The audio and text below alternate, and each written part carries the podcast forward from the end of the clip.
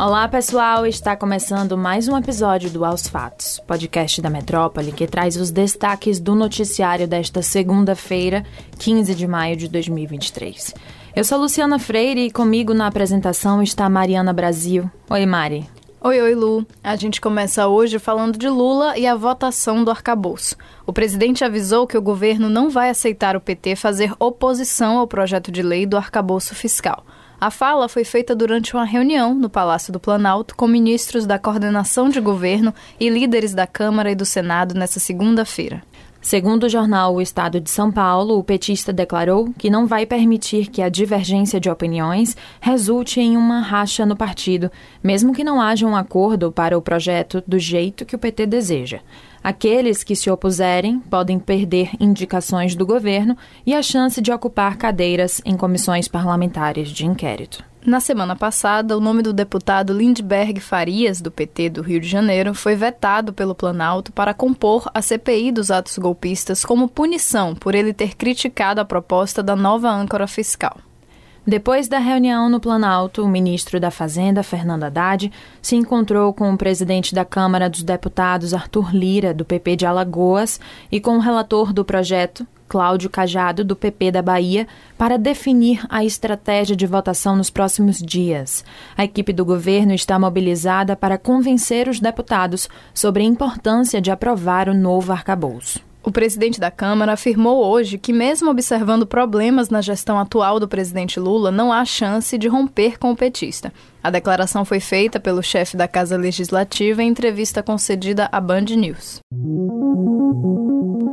O Sindicato dos Rodoviários da Bahia vai se reunir nesta terça-feira, 16 de maio, por volta das 10 da manhã, com o Ministério do Trabalho e Emprego, em assembleia para decidir os rumos da greve anunciada pela categoria na última quinta-feira. O dirigente de comunicação do sindicato, Tiago Ferreira, disse ao Metro 1 que é a partir desse encontro de conciliação que vai ser possível fazer qualquer previsão. Isso mesmo. O sindicato ainda destacou que, desde a última assembleia, na quinta, não houve avanços no diálogo entre a categoria, a concessionária e também a prefeitura. Na pauta do sindicato está o reajuste salarial de 10%, o aumento do ticket de alimentação e a compensação das horas extras em pagamento no final do mês.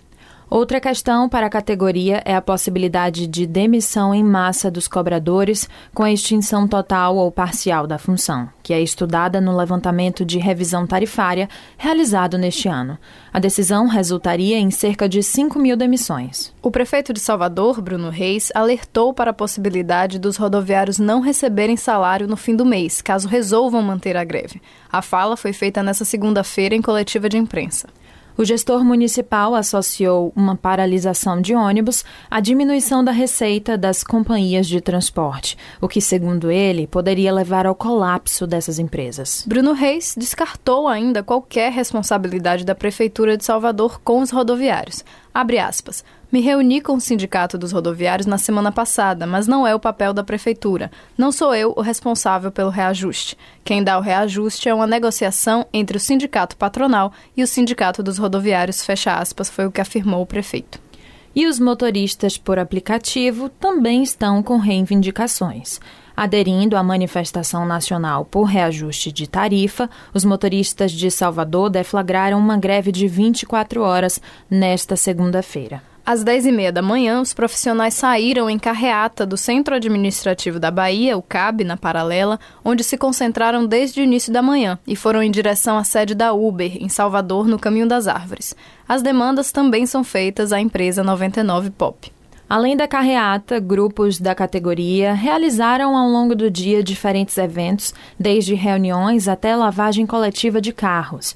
As ações fazem parte da reivindicação pela tarifa mínima de R$ 2,00 por quilômetro rodado e pelo repasse mínimo do valor de R$ 10,00 por viagem. O presidente da Cooperativa Mista de Motoristas e Mototaxistas por Aplicativos, a COPMAP, Vic Passos, fez um apelo em entrevista ao Metro 1 para quem aluga veículos a motoristas por aplicativo para que não incluam o dia na cobrança.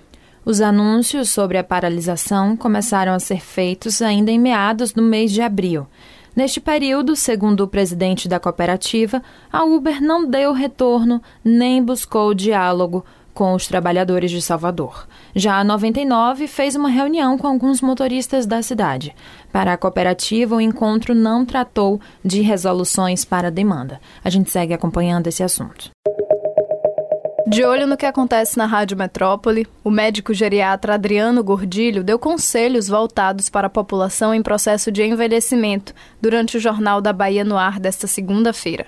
Reconhecendo que nem todos podem ter acesso ao profissional geriatra, Gordilho falou ainda sobre a morte e transtornos como ansiedade e depressão.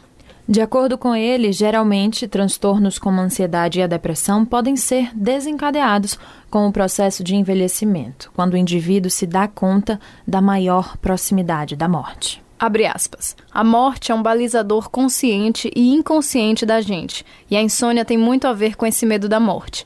Pacientes com ansiedade e depressão têm insônia, fecha aspas, foi o que ele disse, reforçando que um diagnóstico é necessário para a melhora na qualidade de vida dessas pessoas. O médico destacou ainda que esses transtornos não são frescura.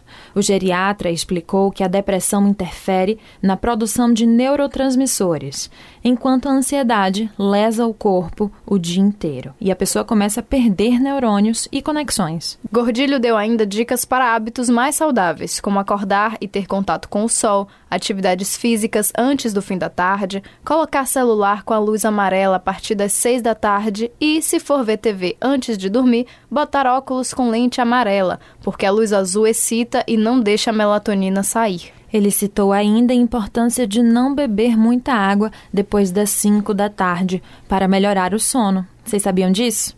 Vocês podem conferir a entrevista completa no YouTube do Portal Metro 1. Um balanço da Controladoria Geral da União, a CGU, que revisou sigilos impostos pelo governo de Jair Bolsonaro, indica o uso da máquina pública nas eleições presidenciais de 2022, de acordo com a publicação feita pela Folha de São Paulo. A pasta reavaliou 254 processos de sigilo da administração bolsonarista e determinou a abertura das informações na maior parte dos casos, relacionados desde a segurança nacional até dados pessoais do ex-presidente da República. Os dados que a CGU mandou divulgar este ano mostram que a liberação de empréstimos consignados do Auxílio Brasil aconteceu em sua maior parte em outubro, mês das eleições. Esse é um dos argumentos usados em ações do Tribunal Superior Eleitoral que pedem que Bolsonaro se torne inelegível por abuso de poder. Além disso, informações que se tornaram públicas revelam despesas do cartão corporativo para o abastecimento em postos de combustível nas datas das motocicletas. Isso mesmo, revelam ainda indícios de ação da Polícia Rodoviária Federal durante o segundo turno em estados em que o então candidato do PT à presidência que atualmente é o presidente Lula, havia sido mais votado na primeira fase das eleições. Ainda sobre Bolsonaro, a Polícia Federal suspeita que o ex-presidente possua uma conta bancária ligada a ele no exterior. A desconfiança da corporação surgiu em razão das perícias feitas nos aparelhos celulares do ex-mandatário e do tenente-coronel Mauro Cid, apreendidos durante uma operação de busca e apreensão. Isso, e depois dos resultados das perícias, a PF pretende solicitar informações aos investigados a respeito da legalidade das contas bancárias no exterior. Análises dos materiais devem ser feitas depois da solicitação ao Ministério da Justiça para pedir ao Departamento de Justiça dos Estados Unidos a quebra do sigilo das contas. E tem mais: a investigação da Polícia Federal a respeito de um suposto esquema de desvio de recursos e rachadinha no Planalto durante a gestão do ex-presidente Bolsonaro identificou que uma série de depósitos foram feitos em dinheiro vivo à então primeira-dama Michele Bolsonaro. A informação foi divulgada pelo UOL. Pois é, segundo a PF, o responsável por realizar os repasses para Michele era o ex-ajudante de ordens do antigo chefe do executivo, o tenente-coronel Mauro Cid Barbosa. O militar foi preso no dia 3 de maio, como a gente já comentou, por supostamente ter adulterado carteiras de vacinação, um outro caso que a gente vem acompanhando aqui nos fatos.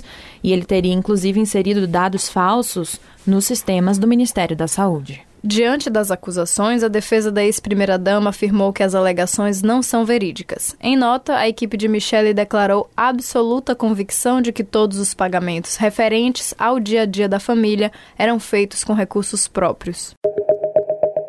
Morreu no último domingo, dia 14 de maio, aos 70 anos, o juiz Teodomiro Romeiro dos Santos. O magistrado foi o primeiro homem condenado pela ditadura militar brasileira. Essa informação foi divulgada pelo Tribunal Regional do Trabalho da Sexta Região, em Pernambuco, que era onde ele atuava. Teodomiro foi perseguido, preso e condenado à morte aos 18 anos em 1971 ele foi condenado no mesmo ano, mas a sua pena mudou para a prisão perpétua em 71 também.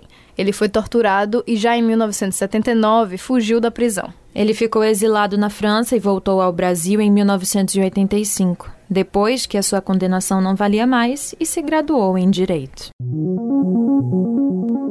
É isso, pessoal. O episódio de hoje fica por aqui. Confira essas e outras notícias no metro1.com.br. Confira também as nossas redes sociais, arroba grupo.metrópole no Instagram e no TikTok e arroba metrópole no Twitter. E ative as notificações no Spotify para receber um alerta toda vez que sair um novo episódio do Aos Fatos. Tchau, tchau, Lu. Tchau, tchau, pessoal. E até a próxima. Valeu, Mari. Tchau, pessoal. E até a próxima.